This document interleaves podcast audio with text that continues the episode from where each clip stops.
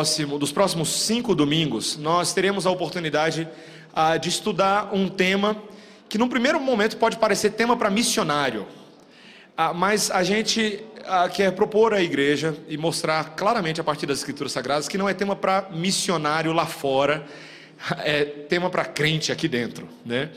Nós vamos falar sobre o plantio de igrejas, plantação de igrejas. E, e, apenas para dar um pouquinho de contexto do porquê nós queremos falar disso, em primeiro lugar, porque é um assunto deveras importante, é nas Escrituras, é bíblico, é um chamado a todos, mas também pelo momento que nós nos encontramos como igreja. Deus tem sido muito, ah, muito gracioso com, o nosso, ah, com a nossa comunidade ao longo desses últimos anos, e principalmente tanta coisa maravilhosa tem acontecido. Ah, por exemplo, Deus trouxe para perto da gente Reverendo Silvio, Tati, Gigi e os irmãos da Igreja Presbiteriana Capital, da congregação ali, que nós tivemos a oportunidade de nos tornar parceiros, adotarmos essa igreja. Ah, para que o Senhor avance o trabalho ali, como Ele tem feito de maneira tão, tão bela, ah, e tem dado oportunidade também para a gente, como igreja, ah, de continuar plantando igrejas como nós fomos plantados. E para entender isso, para entender que isso não é um trabalho dos outros, mas é a vocação nossa, nós precisamos entender ao longo desses próximos domingos o que a palavra de Deus tem a dizer.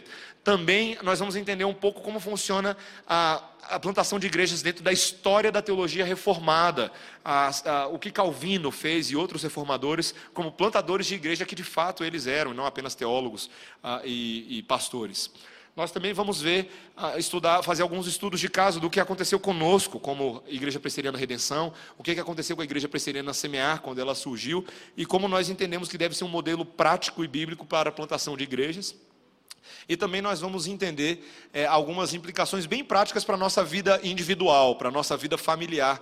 E nós faremos isso nos momentos adequados, tá bom? Por exemplo, o presbítero Jefferson vai abordar sobre a questão da hospitalidade e do acolhimento como parte do DNA de quem planta a igreja e de quem vive isso, tá? Então, esse é mais ou menos o desenho dos temas que vamos trabalhar nos próximos domingos, mas hoje nós vamos conversar com esse com os fundamentos bíblicos do plantio de igrejas. Antes de nós começarmos, gostaria de fazer uma oração com os irmãos para que o Senhor nos abençoe. Vamos orar. Senhor, nós te louvamos porque a tua palavra nessa manhã pode continuar a ser ah, moldada em nós pela instrução, pelo ensino, Senhor. Já o fizemos no momento de culto, pela pregação, e agora queremos continuar de uma forma bem prática, refletindo sobre como viver o Evangelho e como avançar o reino de Deus sobre a terra. Dá-nos essa graça, Senhor, é o que pedimos em nome de Jesus. Amém. Irmãos, antes de. Hoje é uma aula introdutória, tá bom? Esses fundamentos bíblicos que nós vamos ver hoje, de uma forma geral, ela é bem introdutória ao assunto, mas eu quero fazer a introdução da introdução, tá? A introdução da introdução é falar de alguns desafios e perigos uh, que nós podemos ter neste assunto. Ainda que seja um assunto extremamente rico, ele também é bastante desafiador e tem alguns desafios sobre plantação de igreja que a gente tem que falar agora, para nós não entrarmos nessas armadilhas. Em primeiro lugar, é um desafio pragmático. Hoje, quando se fala sobre plantação de igreja, existe uma armadilha da busca por resultados. Ah, eu lembro, assim que eu cheguei nos Estados Unidos, quando a gente começava a procurar, procurar livros sobre igreja, propriamente dito, o que é igreja, existe nas livrarias uma vasta multidão de livros sobre crescimento de igreja. Como você fazer as pessoas serem fiéis no dízimo, como fazer as pessoas abraçarem a identidade da igreja de uma forma assim meio coaching, meio marketing. Ah, e isso está tá repleto aí nas estandes, nas estandes aí afora fora. Se você entrar na Saraiva, na leitura, qualquer outra livraria, você vai encontrar esse tipo de literatura aos montes. E muitos pastores são motivados por isso, eles enxergam a igreja como empresa. Né, no qual você tem que alcançar metas, resultados satisfatórios, que muitas vezes se reduzem a números ou, ou certas expectativas, que não correspondem às expectativas centrais da palavra de Deus. Então, existe aí um perigo pragmático. Existe também um perigo sociológico é quando a gente pensa que plantar a igreja serve apenas ao propósito e à utilidade social, de você transformar as dinâmicas sociais, a questão do pobre, a questão do excluído social, as relações diversas que existem por aí, as minorias sociais. E, infelizmente, essa é uma outra dimensão que tem ocupado muito o tema de plantação de igreja. Quando você, ah, por exemplo, vê a discussão da missão integral hoje, ela toca bastante nesses aspectos, como se a missão principal da igreja fosse o perdido social. O céu, na verdade, ela, a pessoa tem um pouco mais de condição de viver aqui na terra. O inferno é ela ser pobre e por aí vai. Problemas do marxismo cultural e outras questões assim. Então, esse é um segundo perigo que a gente tem que tomar bastante cuidado quando a gente vai falar sobre plantação de igreja. O terceiro perigo, curiosamente, ironicamente, é um perigo eclesiológico.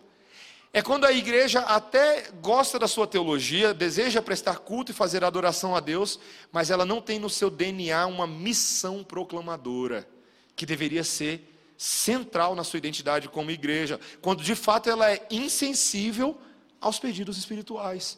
Quando ela não vê a necessidade de evangelizar, quando ela não vê a necessidade de fazer essa missão no mundo, levar a luz de Cristo, a chama do Evangelho, e ela vive somente para si, tá joia? Então, esse é um perigo também, quando a nossa eclesiologia está deficiente nesse aspecto. Então, uma vez feita essa introdução, a gente vai voltar nela também, mas eu gostaria de tratar com os irmãos alguns conceitos básicos sobre plantação de igreja. Uma pergunta simples: você já ouviu essa expressão antes, plantação de igreja? Já? Você está familiarizado? Marrom, 80%, 50%, 40%. Plantio ou plantação de igreja, curiosamente, é um termo que ganhou mais força dentro da igreja a partir do século XIX, quando lá nos Estados Unidos essa expressão church planting, plantação de igreja, começou a ser bastante associada ao trabalho missionário. Houve um amadurecimento das ideias, não era somente evangelizar, mas também plantar igrejas. E nós herdamos esse conceito que está nas Escrituras Sagradas e aparece bastante. como a Bíblia gosta da figura do semeador, não é? A figura do agricultor. E esse, essa ideia de que alguém semeia um campo na expectativa de que a planta germine, de que Deus faça frutificar o investimento feito. Então, essa é uma imagem que aparece em inúmeros textos nas Escrituras Sagradas, eu vou mostrar alguns, mas é, é daí que nós tiramos o conceito de plantação de igreja. Outros termos, talvez que você esteja mais familiarizado ou menos familiarizado, seria formação de igreja, você já ouviu isso antes, organização de igreja, talvez esse seja o nosso termo mais, mais jurídico, né? o termo da nossa Constituição presbiteriana. O artigo 4 e o artigo 5 falam sobre organização de igreja. Implantação, né? transplantio. Implantação não é um termo que eu, não é o meu termo favorito, parece uma coisa meio impositiva. Né? Você já chega com um molde pronto e você vai lá e implanta forçadamente. Igreja não é exatamente assim. Mas esse termo transplantio de igreja talvez seja um dos meus favoritos. Eu não quero dar muito spoiler dele hoje, tá? O presbítero Cláudio vai trabalhar um pouquinho melhor ah, na, na terceira aula, se eu não me engano. Essa ideia de transplantio de igreja, que não é somente você plantar uma semente, mas você plantar uma muda. Né? Você pegar uma mudinha já construída e você levar essa muda e colocar no lugar e ela já tem uma estrutura básica que facilita o crescimento e promove também isso, tá? Conceitos sobre, não só sobre plantio, mas para falar sobre plantio, você tem que falar sobre igreja. E, curiosamente, meus irmãos, aqui começa o nosso problema. Tem muita gente hoje que não fala sobre plantio de igreja, porque ela não entende bem o conceito de igreja. Eu, eu garanto para os irmãos que no mundo evangélico, aí afora, o conceito de igreja que as pessoas têm nem sempre corresponde ao que a Bíblia diz sobre o que é igreja. Igreja é um termo que tem na Bíblia, tá? em primeiro lugar. Ele aparece só no Novo Testamento, são 114 vezes e 23 vezes somente no livro de Atos. Alguém poderia ah, se arriscar a dizer por que, que ele aparece tanto assim no livro de Atos? Alguém, qualquer pessoa, pode falar. Por que, que você acha que ele aparece bastante no livro de Atos? O que, que tem a ver o livro de Atos com plantio de igreja? Tudo, né? ele mostra como a igreja começou e como a igreja plantou outras igrejas, como ela se multiplicou. Gente, o livro de Atos é isso. É basicamente um livro, a gente poderia dizer assim, um livro de plantação de igreja, né? Porque a obra do Senhor vai culminando em igreja. A palavra igreja em si possui um significado amplo na Bíblia, tá bom? Ora, ela é usada para descrever um, um agrupamento local de pessoas, muitas vezes até domiciliar também, tá? Então, a igreja nas casas, as igrejas que se reuniam nas casas, como a gente se lembra, por exemplo, em Roma, né? Ah, ou em Corinto, 1 Coríntios 1 e 2 Filemão capítulo 2, ou um conjunto de igrejas de uma região. Você vê que o apóstolo Paulo usa muito essa linguagem, né? Quando ele fala das igrejas da Galácia, não da galáxia, tá, gente? Da Galácia, lá do livro dos Gálatas, tá? Então ele está se referindo não somente a uma igreja local, aparentemente, mas a um conjunto de igrejas, e ele é um pastor supervisor uh, daquele presbitério ali, tá? Ou a igreja universal. Também não entendam errado, tá? Igreja universal é igreja no sentido global, mais ampla, igreja que se espalha pelo mundo e pela face da terra. Aí estão alguns textos bíblicos que fazem alusão a esses termos utilizados dessa maneira, tá? Agora, interessante, eu quero ensinar uma coisa para vocês essa manhã. A palavra grega para igreja, eclesia, você já ouviu essa palavra antes? Ela é uma combinação de duas palavras, uma preposição e uma, um verbo, ek kaleo, tá? Ek significa para fora, é o verbo que fala para fora, tá joia?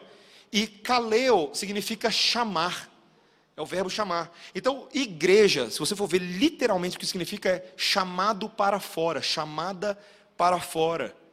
É tão interessante você pensar que igreja é definida nesses termos. Por que, que vamos pensar um pouquinho, por que, que igreja é algo que é chamado para fora? Em que sentido a igreja é algo chamado para fora? Alguém poderia me ajudar? De que maneira Aonde que nós. Vamos lá. Você nasceu igreja? Não, a gente nasceu pecador, largado à própria sorte. Como é que foi que você virou igreja? Eu já estou colocando alguns conceitos aí no meio aí, tá? Como é que foi que você virou igreja? Como é que foi que isso aconteceu? Você estava lá vivendo sua vida de boa. O que, que aconteceu? Alguém o quê? Alguém pregou o evangelho. Quando essa, essa pessoa pregou o evangelho, Deus por meio dessa pessoa, estava fazendo uma coisa com você. Ele estava fazendo o quê? Chamando você. De onde? Onde que você estava? Nas trevas, na escuridão. Ah, tá bom. Eu já estava sabendo já. Tava com... Obrigado, Pedrinho. Você estava na imundícia do pecado, no lamaçal, né? E Deus te arrancou do reino das trevas e transportou você para o reino da maravilhosa luz de Deus. Você foi chamado para fora para servir a Deus. Então existe um movimento aí centrífugo, né? Você foi chamado para uma vida agora dinâmica para viver para aquele que por você se entregou. Já não sou eu mais quem vive, mas Cristo vive em mim. E essa vida que agora eu vivo na carne, eu vivo pela fé no Filho de Deus que por mim se entregou. É o que Paulo fala, Paulo fala lá em Gálatas capítulo 2, versículo 20. Então, veja, agora a comunidade local é uma comunidade de chamados que estão em movimento, cumprindo aquilo para o qual eles foram chamados. Então, veja, isso precisa estar na nossa cabeça, meus irmãos.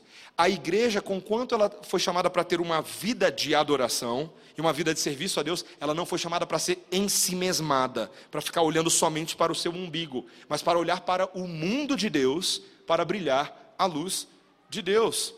Claro, outros termos, ah, outros significados na Bíblia para a palavra igreja, ajuntamento solene, instituição, comunidade dos santos, todos esses aparecem, mas a gente não pode ignorar esse significado missional da palavra igreja, tá?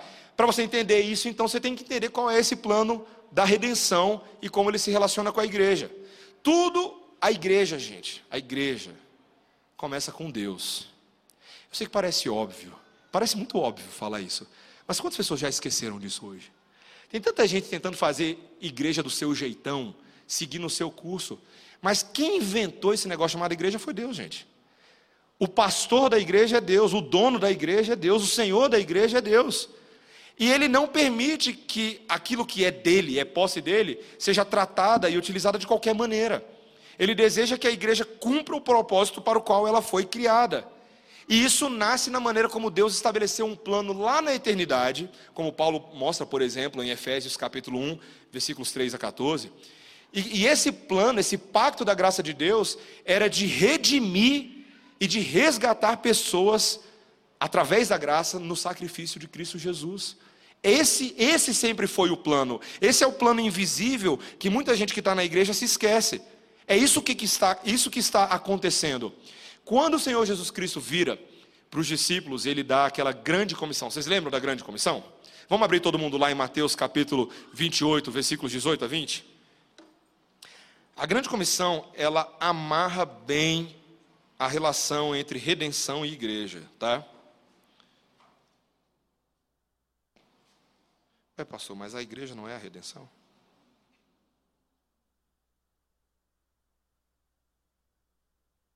Estou abrindo aqui também, irmãos. Mateus, capítulo 28. Todo mundo abriu no texto? Então vamos, vamos ler juntos esses três versículos? Jesus, aproximando-se, falou-lhes, dizendo: Toda autoridade me foi dada no céu e na terra. Ide, portanto, fazei discípulos de todas as nações, batizando-os em nome do Pai e do Filho e do Espírito Santo, ensinando-os a guardar todas as coisas que vos tenho ordenado.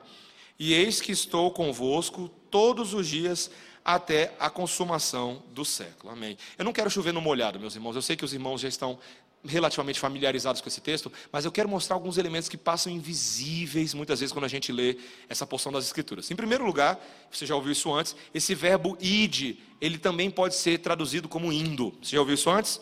É verdade isso. O auristo grego aqui permite você entender esse verbo no sentido de continuidade e movimento, tá? Então, não é somente um imperativo, ele é um imperativo de continuidade, para que você faça isso para que você evangelize, faça discípulos à medida que você vai indo. Agora, vocês viram como é que começou o versículo 18? Ou pelo menos a metade do versículo 18? Antes de falar para fazer discípulos, o que, que Jesus fala sobre ele? O que, que ele diz aí? O que está escrito? Pode falar. Toda autoridade me foi dada aonde? No céu e na terra. Vocês perceberam? Que ele não começa com vai lá, planta igreja, faz discípulo. Não. Jesus começa falando algo a respeito dele antes. Vamos lá, gente, interpretação de texto. Olha o que, que ele fala. Toda autoridade me foi dada no céu e da terra, portanto, de fazer discípulos. O que nós fazemos ao fazer discípulos de todas as línguas, tribos, uh, povos e nações, está em continuidade com a obra de Jesus. Ele está exercendo a autoridade dele e ele está exercendo a missão dele. Então a grande comissão, meus irmãos, na verdade é a grande comissão de Jesus que vira a grande comissão dos discípulos. Nós só podemos fazer o que nós vamos fazer porque Jesus começou a fazer e Ele quer usar você para fazer, você entende? Ele quer usar você para fazer discípulo, para proclamar o Evangelho e fazer discípulos. Agora, a pergunta é, tá, pastor, onde é que está a igreja no meio disso tudo? Porque até agora você falou de evangelização, você falou de fazer discípulos, mas cadê a igreja? Está aí. É exatamente isso. Tem algumas palavras que caracterizam muito bem agora o que o Novo Testamento vai mostrar como a vida institucional dessa igreja. Por exemplo, ele fala: o que você tem que fazer com esses discípulos? Tem que fazer o que com eles? Batizando-os em nome do Pai, do Filho e do Espírito Santo. Hum, o que é batismo? Alguém se atreve? O que é batismo? a definição do, do catecismo, quero ver. Vai ganhar um chocolate, eu jogo assim um chocolate. Alguém? O que é um batismo? Vamos lá, pode, pode falar, gente. Ou é o quê? Isso, uma cerimônia visível, né, um selo visível, um sinal visível que representa a nossa união com Cristo. Ótima definição. Então, olha só, batismo é uma coisa formal, visível, pública, que mostra que nós estamos em compromisso com Deus. É público, é visível, eu sei dizer quem é batizado e essa pessoa que é batizada é reconhecido como igreja. Essa pessoa faz parte do corpo formal, ele é membro do corpo de Cristo, certo? Meus irmãos, isso é muito sério. Quando alguém batiza uma pessoa, quando um, um ministro ordenado do Evangelho, como o Novo Testamento mostra, batiza alguém, essa pessoa está sendo declarado como parte do corpo de Cristo, ele é igreja. Não é uma coisa assim, ah, talvez ele é, talvez ele não é. Entendeu? A gente não fica confuso sobre a identidade dele, é uma declaração. E Jesus mandou. Quem mandou fazer foi Jesus, não foi invenção dos discípulos. Mas foi só isso que ele manda fazer na grande comissão? É só batizar? O que mais tem que fazer aí depois de batizar? Ensinar o quê? O que, que ele está falando aí? Ensinar a guardar todas as coisas que você tem ordenado. Hum, interessante. O que, que você faz na igreja? Você aprende todas as coisas que Jesus ordenou. Alguém está ensinando isso. Vocês percebem, meus irmãos, como a grande comissão é a grande comissão da igreja. Isso aqui é fazer igreja, é virar igreja para a glória de Deus. E, e para que você não ache que essa informação ficou meio perdida no final do livro de Mateus ou no final do livro de Lucas, quando você começa Pentecostes, o Pentecostes em Atos capítulo 2, que também foi escrito por Lucas, então lembra que Lucas escreveu o combo, certo? Ele escreveu Lucas primeiro e logo em sequência ele escreveu Atos. Como é que Atos começa, gente? O que, que começa em Atos capítulo 1? O que, que tem ali? Alguém lembra o que, que tem em Atos capítulo 1? já está pegando fogo o negócio, né? O fogo não vem no capítulo 2, não. Jesus está subindo aos céus e dando um bando de instrução para as pessoas: olha, eu vou subir, mas o Espírito Santo virá sobre vocês, vai se cumprir uma promessa e sereis minhas testemunhas em Judéia, Samaria, até os confins da terra. Dito e feito, né? Chega no capítulo 2, todo mundo gosta do capítulo 2 porque o povo fala em língua com fogo caindo. Mas, porém, todavia, entretanto, qual é o propósito de tudo aquilo que está acontecendo? E isso que eu viro para os meus irmãos pentecostais, quando eu converso com eles, eu falo assim: eu sei que a gente, vocês adoram Atos capítulo 2, mas por que, que aconteceu Atos capítulo 2? O que está acontecendo em Atos capítulo 2? É só falar em língua porque é bonito? É só fogo que é legal? Não. Oi?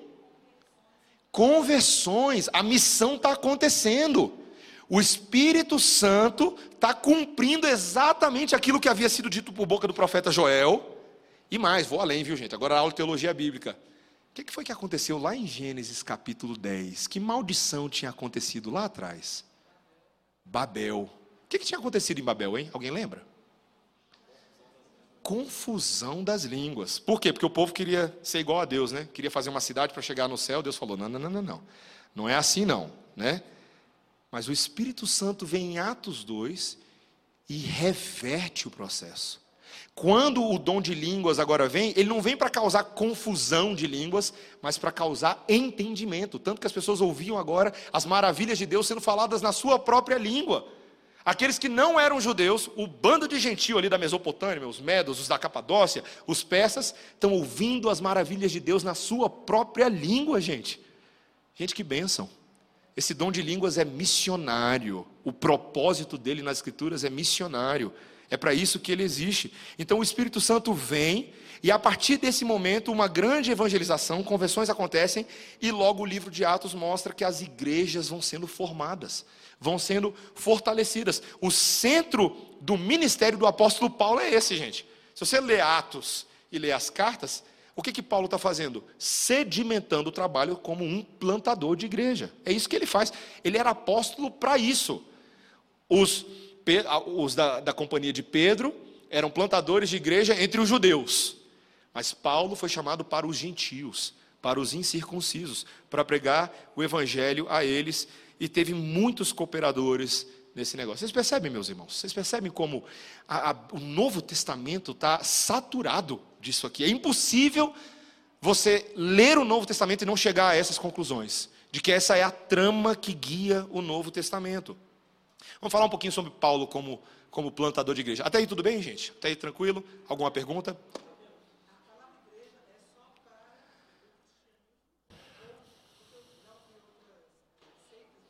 Sim. Não, ela, ela, as pessoas usam ela fora, da, fora das escrituras para descrever ajuntamentos de pessoas. Então, muitas vezes, assim, um grupo de pessoas que se reúne, às vezes era chamado de igreja com funções religiosas. Os gnósticos tinham suas igrejas, as religiões de mistério, eles chamavam reuniões de igreja, mas a, a, Bíblia faz a distinção entre a verdadeira igreja do Senhor e as, as falsas sinagogas de Satanás. Lembra essa ideia? Que existem igrejas que não são igrejas verdadeiras, onde Satanás é o, é o pai delas. Spoiler do sermão de hoje à noite, então não vou entrar muito agora, não. Ah, sim, seu Gério. Uhum, sim.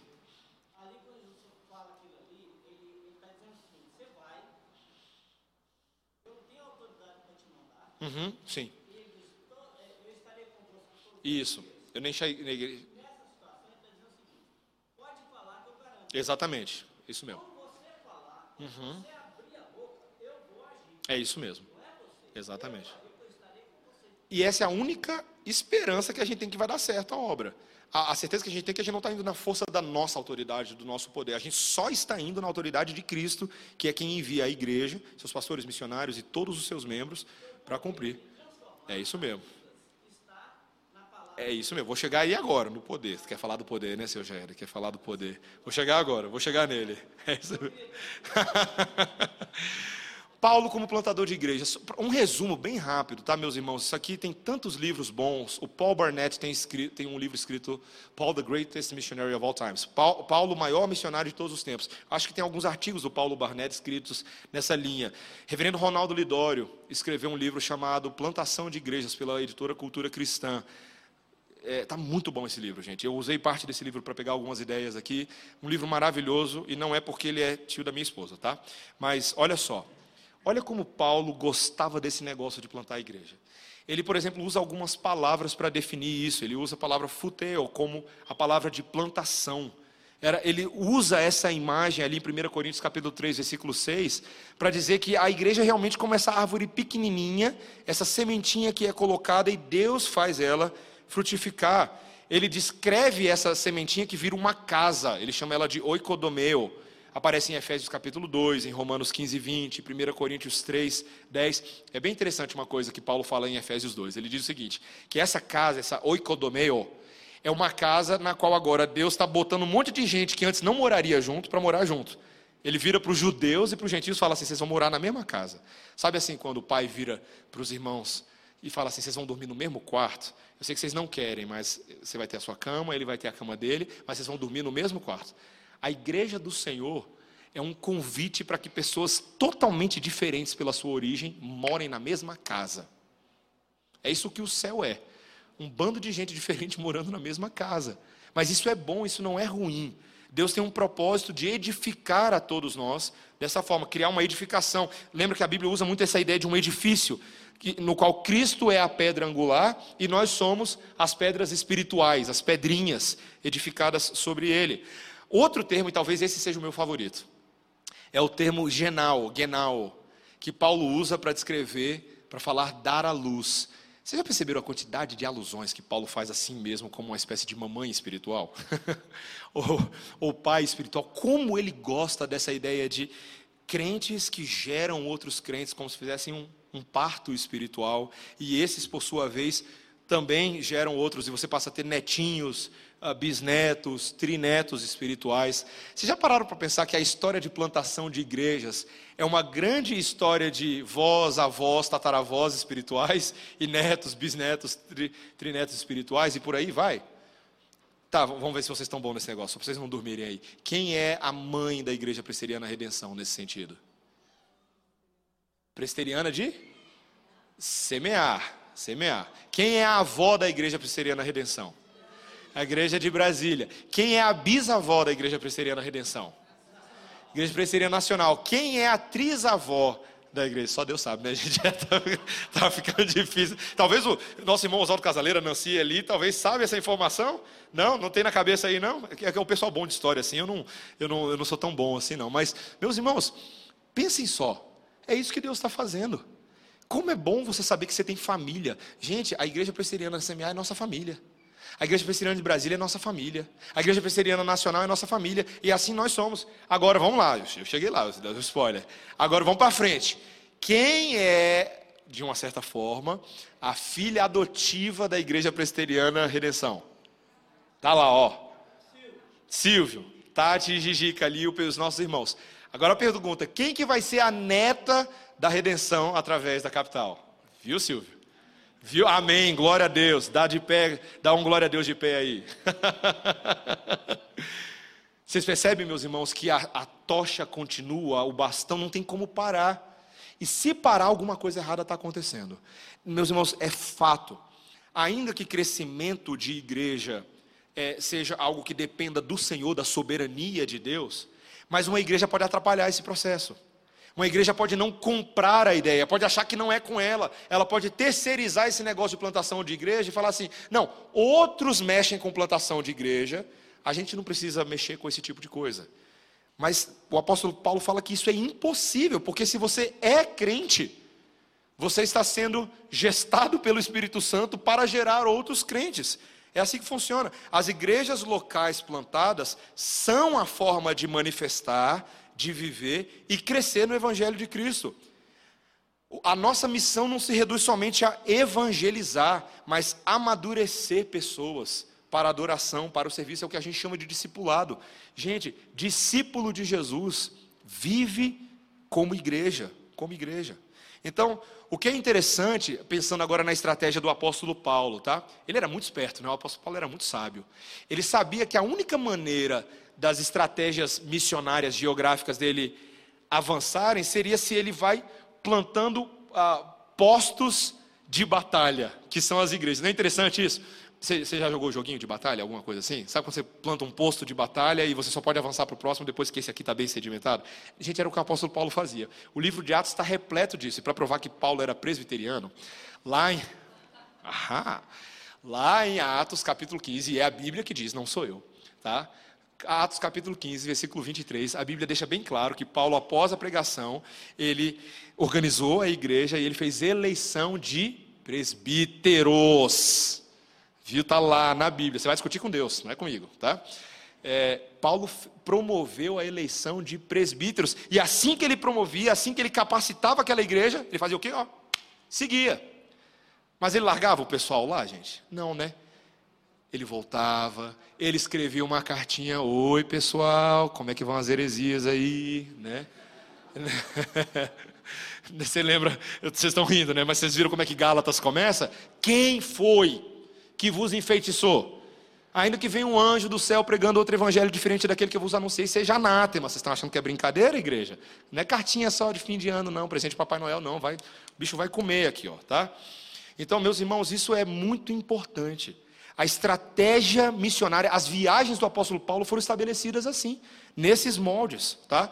Reverendo Ronaldo Lidório, nesse livro dele, ele diz o seguinte: a plantação de igrejas assegura que o evangelho se enraize numa determinada aldeia, cidade ou território por mais de uma geração.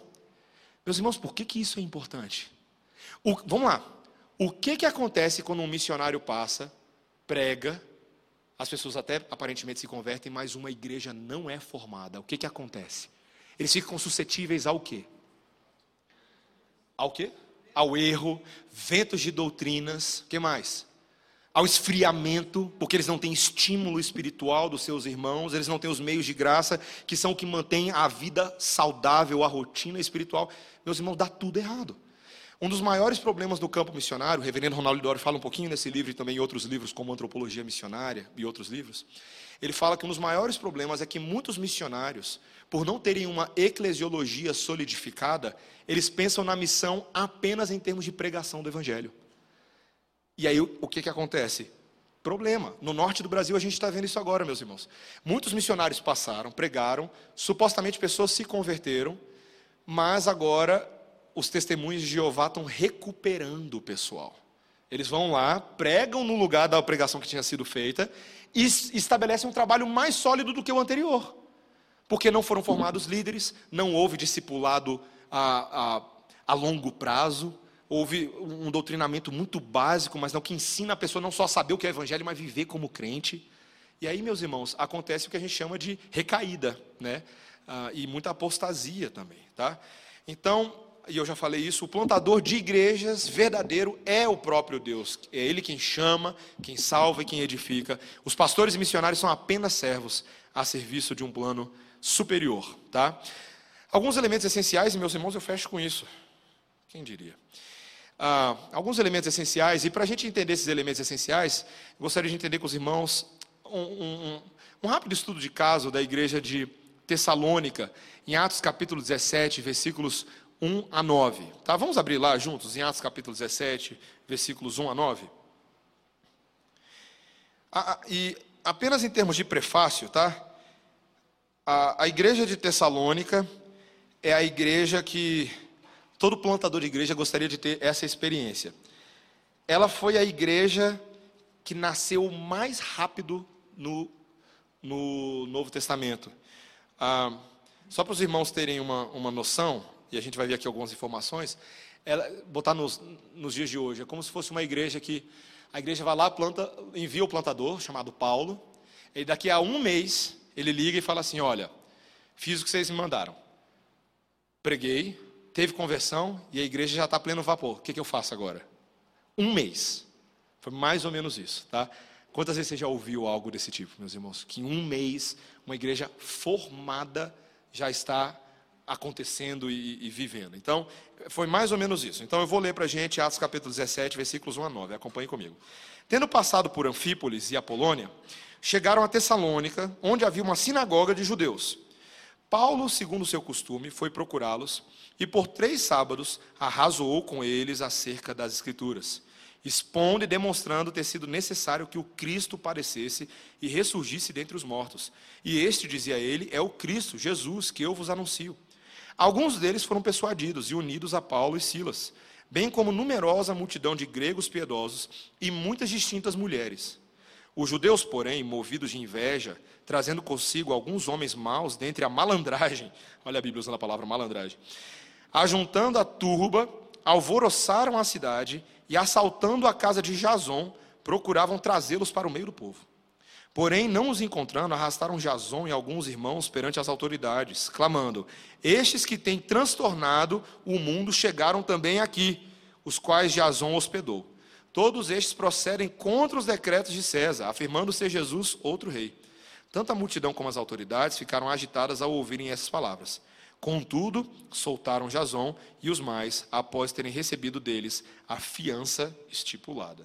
Então, meus irmãos, olha que interessante essa igreja de Tessalônica. E, e eu vou usar esse versículo de 1 Tessalonicenses 1,5, porque ele resume o que a gente acabou de ler quando Paulo abre a carta falando assim: Porque o nosso evangelho não chegou até vós tão somente em palavra, mas sobretudo em poder no Espírito Santo e em plena convicção, assim como sabeis ter sido o nosso procedimento entre vós e por amor de vós. Tem uns elementos aí, isso aí dava um sermão inteirinho, só esse versículo, tá? Mas olha os elementos que estão aí e em Atos. Em primeiro lugar é o evangelho. Você percebe que igreja começa com o evangelho? Paulo, claramente, em Tessalônica, assim que chegou ali na sinagoga dos judeus, o que, que ele começou a fazer, gente? Pregar o evangelho. O que, que significa evangelho? Boas novas. Que boas novas? Que Papai Noel desce a chaminé? De salvação em Cristo Jesus. Atos 17 fala que Paulo começou a entrar numa apologética com eles ali, arrazoando. Você já tentou arrazoar com alguém? Sabe o que é arrazoar? Arrazoar não é capoeira, não, gente. Arrazoar é você, é, arrazoar é você entrar numa série de argumentações para defender que esse Cristo morreu, que ele ressuscitou ao terceiro dia e que ele é o Messias. Ele estava falando isso com os, com os judeus. Meus irmãos, ele estava evangelizando quem já se achava evangelizado. Para para pensar nisso. Esse povo já se achava crente, não, a gente já serve. Nós somos o povo da aliança. Nós somos o. Nós somos o, o povo que conhece o verdadeiro Deus. Paulo vira, tem certeza? Quem é o verdadeiro Deus? O Pai, o Filho e o Espírito Santo. Então, o Evangelho é o início da igreja. Meus irmãos, igreja, isso que nós estamos fazendo, é sobre o Evangelho. É sobre o Evangelho. Essas são as boas novas que salvam, que redimem, que justificam, que adotam, que santificam, que encorajam, que estimulam, que repreendem, que corrigem, que treinam. São essas boas novas. Cristo crucificado e ele somente. Lembra? Essa é a verdade. Agora, Paulo também fala sobre, quando ele diz aí em Tessalonicenses, veja voltando, ele fala assim: olha que interessante. Porque o nosso evangelho, primeiro elemento, não chegou até o tão somente em palavra. O que é palavra? Logos. É porque o evangelho precisa ser pregado com palavras.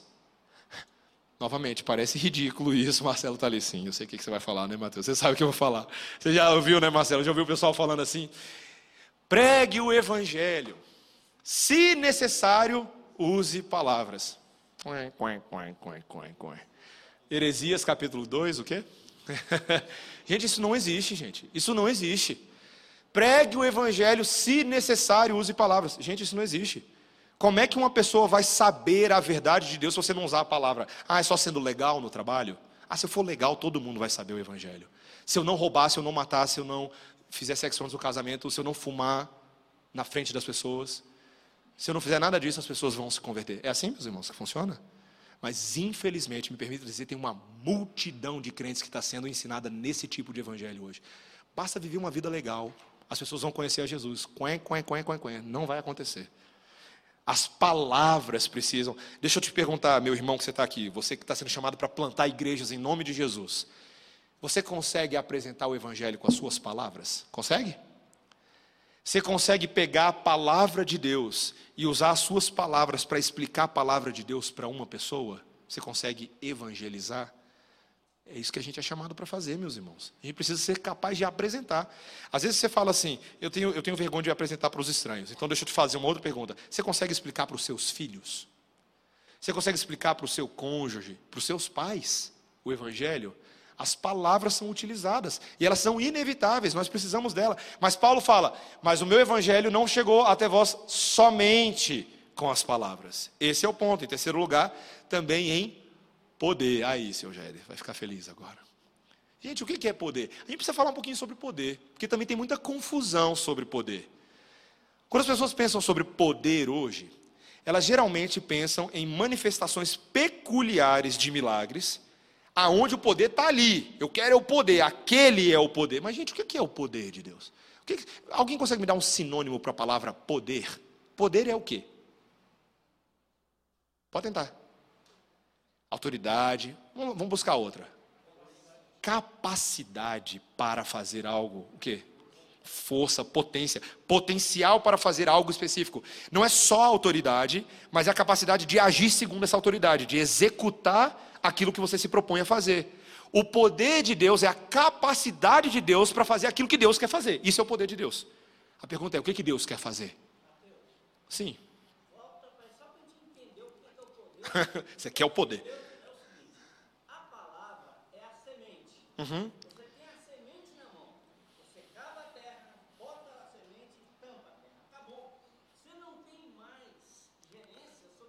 Exatamente. Exato. Você pode ficar ali olhando, você pode ir embora, pode voar, pode... Perfeito. Mas o poder de Deus faz a semente Então o ponto é, sem o poder de Deus, não tem como fazer nada. Olha só que interessante, gente. Sem o poder de Deus, você pode falar a palavra certa, o conteúdo certo, mas não acontece nada. Porque só o poder de Deus pode pegar a semente plantada no coração, como o seu Géder falou, e fazer aquilo frutificar. Um não crente, ele pode ouvir aquela mensagem várias vezes e não se converter. Porque o poder de Deus pode não agir no coração dele dessa forma. Então nós precisamos evangelizar no poder de Deus. E pedir a Deus que o seu poder vá na frente e atrás e nos acompanhe em toda a pregação, para que vidas sejam salvas das trevas. Amém, meus irmãos? Vocês creem nisso? Vocês entendem essa verdade? É, esse é o nosso chamado. E o que acompanha o poder de Deus é o próprio Espírito Santo, é o quarto elemento aí, que está embutido. Veja, às vezes as pessoas confundem o Espírito Santo com poder. O Espírito Santo é o agente para que o poder aconteça, mas ele também é o agente para confirmar a palavra de Deus nos corações. É aquele que faz com que a gente lembre as palavras de Jesus e lembre quem Jesus é. O Espírito Santo confirma a obra de Jesus. Então, gente, não é poder para ver mágica gospel não é poder para você ficar satisfazendo as suas curiosidades particulares sobre certas manifestações do Espírito, é poder para converter vidas. É isso o chamado de Paulo e esse é o chamado da igreja. O Espírito Santo coopera com essa obra. Mas veja que ele fala assim: o meu evangelho não chegou somente em palavras, como vós sabeis, mas também em clara convicção. É a palavra pathos que aparece aí. Veja, Paulo não estava falando de algo teórico para ele. Aquilo que Paulo estava fazendo era algo que importava e havia transformado profundamente a vida do apóstolo Paulo. Você lembra o que aconteceu com Paulo? Aquele que foi derrubado no caminho para Damasco e literalmente foi cegado pela luz de Jesus no caminho. Vocês acham que essa vida desse homem foi transformada? Totalmente, né? Tanto que em Filipenses 3, versículos 1 a 10, o apóstolo Paulo deixa bem claro que aquilo que antes ele considerava como alguma coisa boa, agora é lixo por causa da supremacia do conhecimento de Deus em Cristo Jesus. A vida dele era outra, era outro homem, gente, era outra pessoa. E agora a evangelização dele era fruto de alguém transformado profundamente por Deus. Meus irmãos, não se enganem. Sabe por que muita igreja não evangeliza e não planta igreja? Porque perdeu o primeiro amor. Sequer se lembra daquela transformação maravilhosa quando você que era cego, agora está vendo. Quando você que era coxo, agora está andando. Quando você que estava perdido por toda a eternidade, agora conhece a Deus. Meus irmãos, posso, posso abrir meu coração com vocês? Posso abrir totalmente meu coração? Quem cresce em amor a Deus por conta dessas coisas, evangeliza e planta a igreja. É impossível não fazer isso. É, é, é, é natural para aquele que ama profundamente a Deus e é amado por Deus manifestar essa verdade a outros. Você lembra do seu primeiro amor? Você consegue lembrar? Você está vivendo à luz dessa esperança ou isso ficou escondido em alguma gavetinha da sua cabeça? Meus irmãos, clara convicção. Quem fala daquilo que sabe, não é teoria. Paulo não era um acadêmico gratuito, ele sabia o que ele estava falando. E em último lugar, também o procedimento. Agora sim, o procedimento. Deixamos para o final. Veja, o evangelho é pregado com palavras, mas o procedimento acompanha. Inclusive a palavra ethos, da onde a gente tira ética, certo? O que é ética? Sabe qual é a definição de Paulo para ética? Não é só bons comportamentos. Ética é a unidade entre o que se fala e o que se faz. É o que a gente chama de integridade. Integridade. Integridade. O reverendo Ronaldo Lidório também escreveu um livro chamado Liderança e Integridade. Gente, integridade talvez seja uma das maiores e mais preciosas virtudes que pode existir na palavra de Deus. Porque ela realmente ela aglutina esse universo de características numa coisa só. O homem íntegro é o homem completo. O procedimento dele acompanha as palavras e vice-versa. As palavras acompanham o procedimento. Meus irmãos, esses são os elementos bíblicos para a gente plantar a igreja. Então a gente entendeu algumas coisas nessa manhã. Chamar, plantar a igreja é o plano de Deus para a conversão de muitas pessoas. Deus deseja que eu e vocês tenhamos essa forma de pensar. Que plantar a igreja não seja um assunto estranho, uma coisa que a gente só fale ah, uma vez por ano quando tem conferência missionária, ou quando o reverendo Silvio vem aqui e prega no culto de Natal, ou prega no culto de manhã. Não. Plantar a igreja deveria ser um assunto que está sempre nos nossos lábios. Segundo lugar, nós vimos que existe também, ah, então, aí a importância da gente reconciliar teologia e missiologia na eclesiologia. Foi o que eu acabei de falar em outras palavras, tá bom? É, a teologia e a missiologia precisam andar juntas dentro da nossa eclesiologia, dentro da nossa doutrina de igreja, tá bom? Mas, em primeiro lugar, plantar a igreja não é para você, é para a glória de Deus.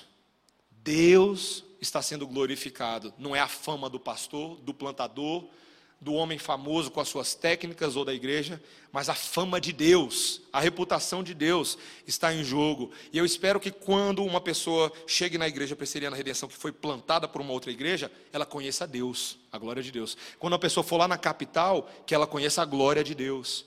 É para isso que serve também é para obedecer o chamado de Deus em terceiro lugar. Isso é obediência. É prazer, meus irmãos, mas é obediência também. Esse é o nosso chamado como igreja.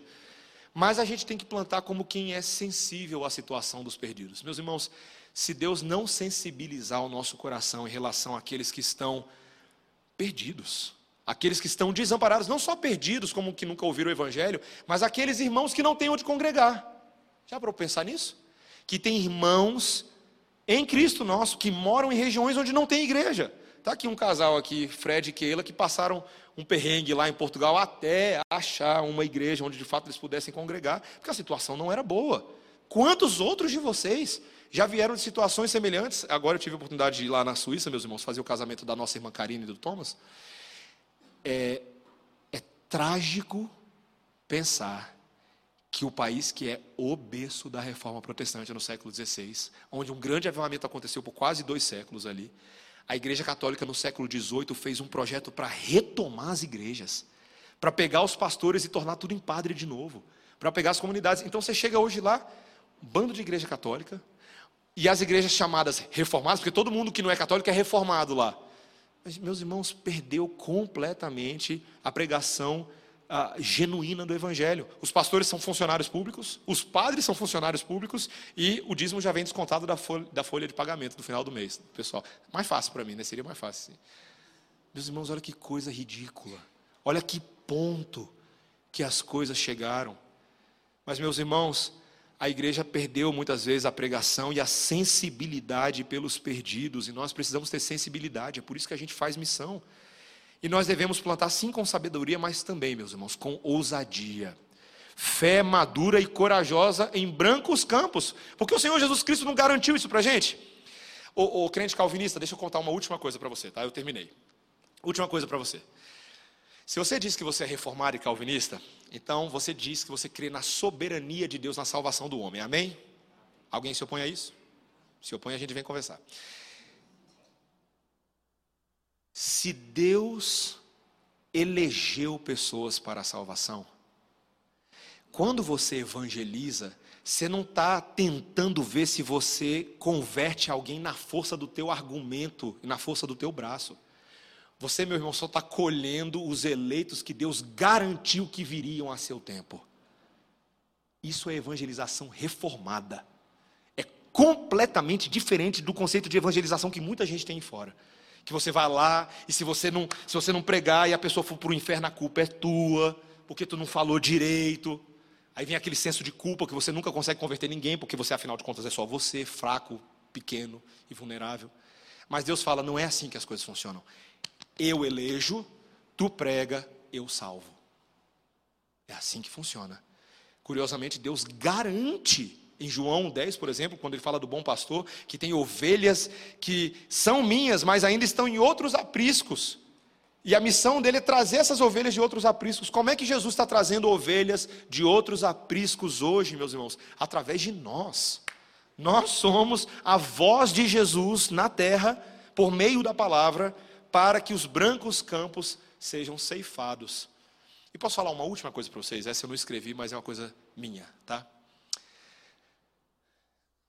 Se você, se você já experimentou isso que eu vou falar agora, você sabe do que eu estou falando. Se você ainda não experimentou, peça ao Senhor para fazer isso.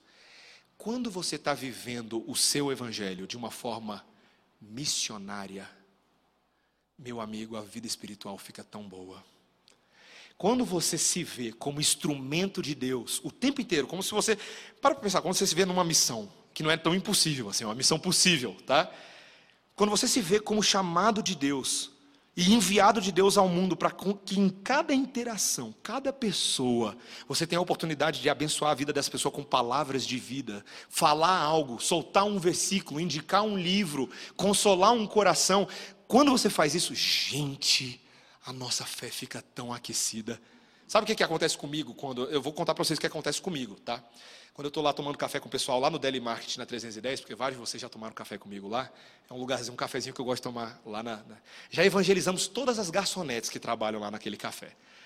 Meus irmãos, eu lembro uma vez, tem uma chamada Janaína, uma vez que a gente pregou o evangelho para ela, eu e um outro irmão aqui da igreja que estava comigo, a gente estava empolgado, a gente estava sentindo assim os discípulos, 70 enviados em Lucas 10, e aí a gente falou para ela, e ela desarmou, meus irmãos, e ela, e ela falou, mas, e a pergunta que ela fez, eu falei, gente, parece os tempos bíblicos, ela falou assim, mas como que eu posso ser salva? Hum, que prato cheio, e meus irmãos, nessa hora, e é por isso que eu estou falando, quem já passou por isso sabe, você sabe que o Espírito Santo vem nessa hora, e lhe dá palavras e ousadia e intrepidez para você fazer Cristo conhecido com alegria, com amor, e quando você vai para casa, você fala assim: que privilégio, que benção. Você tem vontade de chegar em casa e abrir a Bíblia, porque aquele evangelho que te salvou agora pode salvar uma outra vida. E quando você ouve a notícia de que ela está lendo a Bíblia? E quando você ouve a notícia de que ela está indo à igreja? Meus irmãos, a nossa fé parece que faz sentido quando, quando essas coisas acontecem. E mesmo quando os resultados não vêm da nossa forma, mas quando nós somos fiéis a Deus, é tão bom, Ele aquece a nossa fé. Então eu quero incentivar você a partir de hoje para orar, para que o Senhor te dê um coração de plantador de igreja. Que o Senhor te dê um coração missionário. Que isso não seja assunto de uma vez no ano, mas a forma como você vive todos os dias. E talvez aquela fé sua que está um pouco esfriada, você vai começar a perceber ela aquecer mais. Você ficando mais disciplinado com a leitura da palavra, mais desejoso de orar pelos perdidos, orar pela sua família. E o Senhor vai usar você, porque Ele garantiu isso. Ele usa até o menor dos, os mais pequeninos e os pecadores mais vis, Ele transforma para que a glória de Jesus fique em evidência. Amém? Então, que o Senhor nos abençoe. Alguma pergunta, meus irmãos? Hoje foi só uma introdução teológica. Algum irmão tem alguma consideração, alguma pergunta ainda adicional? Nós vamos ficar bem mais práticos com esse assunto a partir das próximas semanas, tá bom? Vamos falar sobre metodologia de plantação de igreja, história da plantação de igreja. Os presbíteros estão todos engajados em fazer esses conteúdos chegarem até nós. Recomendei alguns livros, posso recomendar outros depois, mas o reverendo Ronaldo Lidório escreveu esse chamado Plantação de Igreja. Ele escreveu um outro livro muito bom também chamado Revitalização de Igreja. É um livrinho da capa branca, ah, publicado pela editora Cultura Cristã e pela, perdão, acho que é pela Vida Nova. Depois eu confiro. Vale a pena também ler esse livrinho, porque muitas vezes a gente quer ajudar os nossos irmãos que estão em igrejas capengas em igrejas complicadas. Muitas vezes eles não sabem se sai, se fica da igreja e você precisa ajudá-lo a diagnosticar se ele tem algo que ele pode fazer para ajudar a sua igreja, para brilhar a luz de Cristo. Às vezes é momento dele sair e começar um outro trabalho, ou se juntar a um outro trabalho, mas nós precisamos ter maturidade nessa área. Não é um assunto muito fácil, meus irmãos, precisa de sabedoria. Tá? Então leiam livros nessa área e ajudemos os nossos irmãos também. Tá joia?